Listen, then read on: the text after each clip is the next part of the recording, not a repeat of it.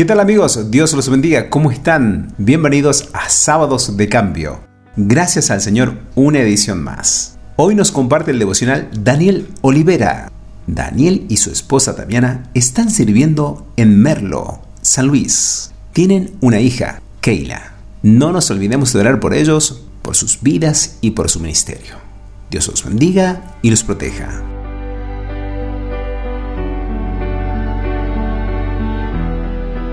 Jeremías 2:13 Porque dos males ha hecho mi pueblo. Me dejaron a mí fuente de agua viva y cavaron para sí cisternas, cisternas rotas que no retienen agua. Este versículo me parece muy interesante y nos deja una gran enseñanza. Normalmente leemos los versículos fuera de su contexto y si miramos el momento en el que se dicen estas palabras, podríamos entender con más profundidad lo que Dios nos está transmitiendo. Pero podríamos profundizar todavía más al conocer la idiosincrasia del lugar, la cultura, la geografía, su forma de vida, etc. Primero debemos responder algunas preguntas. ¿A qué se le llama agua viva? Se le da este nombre al agua que fluye, río, arroyo, manantial, etc. Y por medio de esa corriente se va filtrando, oxigenando y purificando. Normalmente proviene de precipitaciones o de hielos. ¿A qué se denomina agua muerta? Se le da ese nombre a cualquier agua que queda estancada.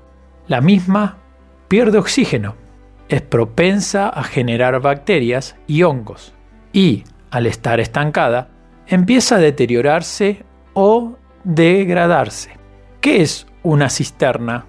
Una cisterna es un depósito para almacenar agua de lluvia o procedente de un río manantial.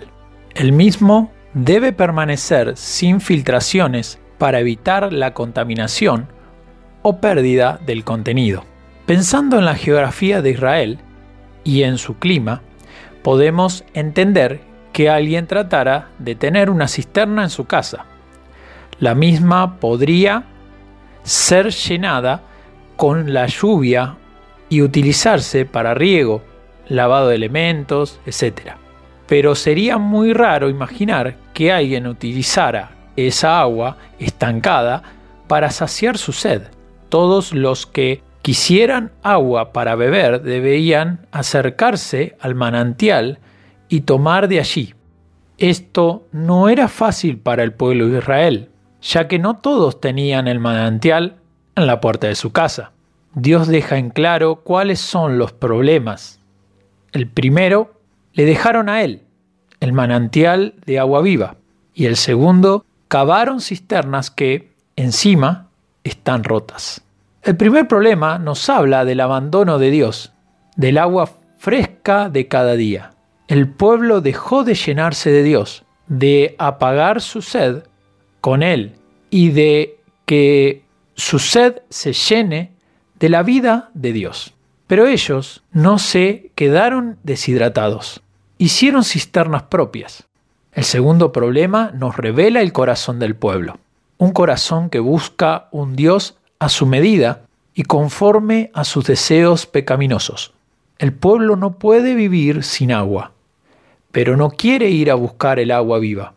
Es por eso que busca su propia agua que satisfaga la sed, aunque provoque malestar, enfermedad y posiblemente la muerte.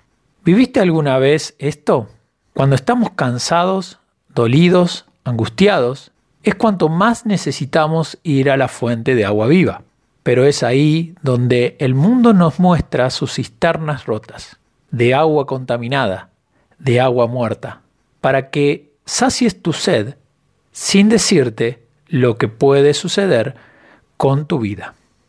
Al principio parece refrescante y cumple la función de calmar la sed, pero luego te contamina por completo, te enferma, te inhabilita para seguir. ¿Cuántas veces vemos a personas con sus almas enfermas por beber del agua incorrecta? Matrimonios destruidos, jóvenes llenos de adicciones, hombres inmorales y llenos de culpas, mujeres degradadas y sin valor, todos bebiendo de cisternas rotas. Jesús te dice hoy, si alguno tiene sed, venga a mí y beba.